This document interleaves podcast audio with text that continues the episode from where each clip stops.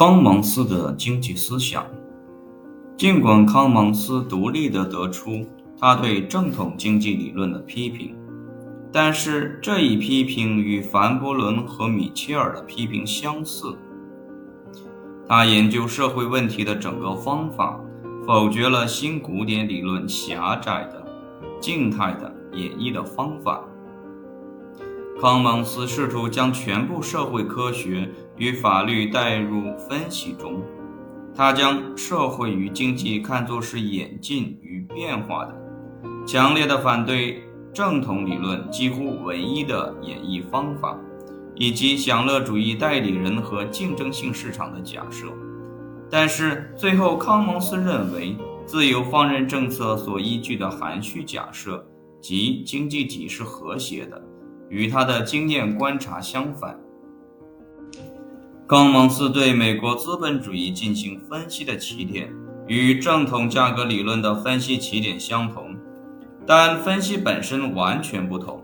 他声称，有关价格形成与交换的正统理论是不现实的。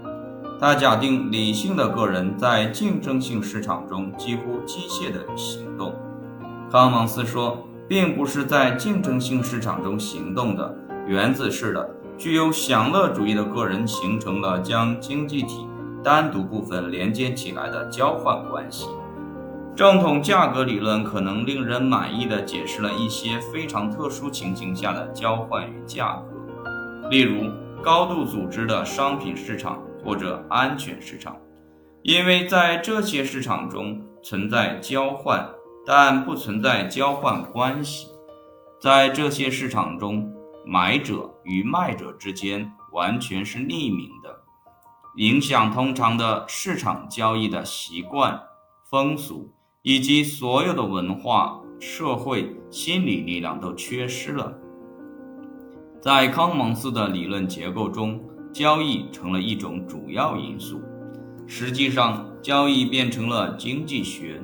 物理学。心理学、伦理学、法学以及政治学的聚会点，单个交易是明确包含所有这些内容的一种观察单位。原因是人类的一些意愿，诸如选择可供选择的事物、克服阻力、协调自然资源与人力资源，受到有关效用、同情、责任或者他们对立面承诺或警告的劝诱。这些意愿被解释和执行公民权利、责任、自由的政府官员或者工商业企业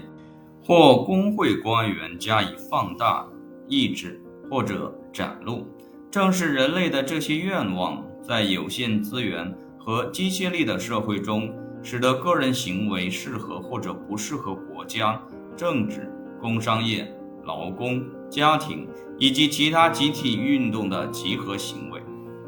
康芒斯发现了经济体中的三种交易类型：买卖交易通过法律对手之间的自愿协议转移财富所有权。权利的法律平等并不意味着平等的经济力量。确定最终市场和要素市场价格的买卖交易是正统价格理论的主题，但是这一理论的确只适用于竞争性市场的不正常情形。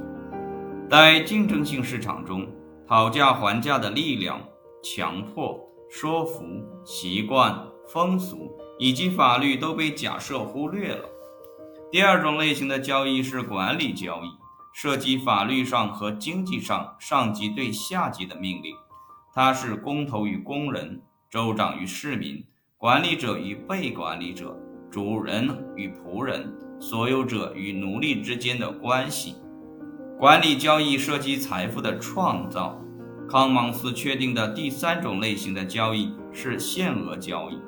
它们涉及在若干参与者之间达成一种协议的谈判。这些参与者有权利将收益与负担分配给合办企业的成员。然后康蒙斯继续进行阐述，界定他所谓的制度。这三种类型的交易合在一起。成为经济研究上一个较大的单位，在英国和美国的实践中被称作运行中的机构。运转规则使其不断运行，从家庭、公司、工会、同业协会，直到国家本身。正是这些运行中的机构，我们称之为制度。消极的概念是集团，积极的概念是运行中的机构。制度被界定为控制、解放、扩张个体行动的集体行动。经济交易涉及冲突，我得到的越多，你得到的就越少。这些冲突并未在大部分交易中体现出来，原因是随着时间的变化。通过习俗、习惯、法律等开创了先例，这些先例从冲突中产生了秩序。康芒斯将这些先例称作运行中的机构运转规则。借助康芒斯方法的这一基本轮廓，有可能略述他对美国资本主义的分析。新古典理论主张，由稀缺资源问题引起的冲突。在非个人的竞争性市场中能够得到解决。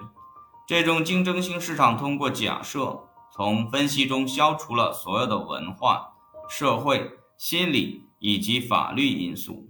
新古典理论认为，这些冲突在竞争性市场中的解决所引起的结果，在极大程度上优于通过政府干预可能取得的任何结果。康芒斯方法的基本要点是将社会科学、历史以及法律包含到他的分析中，并认识到为了产生合意的社会结果，政府干预经常是必要的。我们的大部分经济活动并不是个体活动，我们作为集团成员来行动，集团受到运行中的机构运转规则的指导与影响。尽管这些运转规则的功能是从冲突中产生秩序，然而有时历史导致的变革又引起新的冲突，随后这些冲突与争执得到解决，并且旧的运转规则得到修正。这是一个无止境的、正在进行的过程。康蒙斯认为，经济学的适当主题是通过集体行动塑造我们的生活。与社会制度，这种集体行动不仅控制个体行动，而且通过对其他个体加以抑制来解放个体行动，使其免受强迫、威胁、歧视或者不公平的竞争，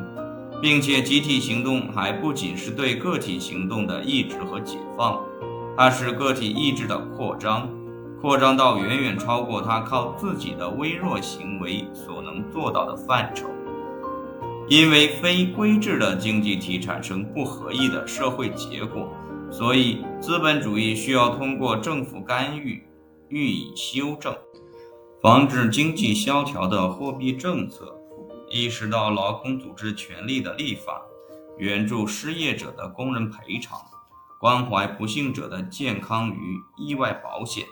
阻止垄断行为的公共事业规制以及其他社会改革。都是由康芒斯所倡导的，因此，尽管他基本上没有对正统理论产生影响，但是他所倡导并帮助完成的改革，极大的影响了美国资本主义的制度结构。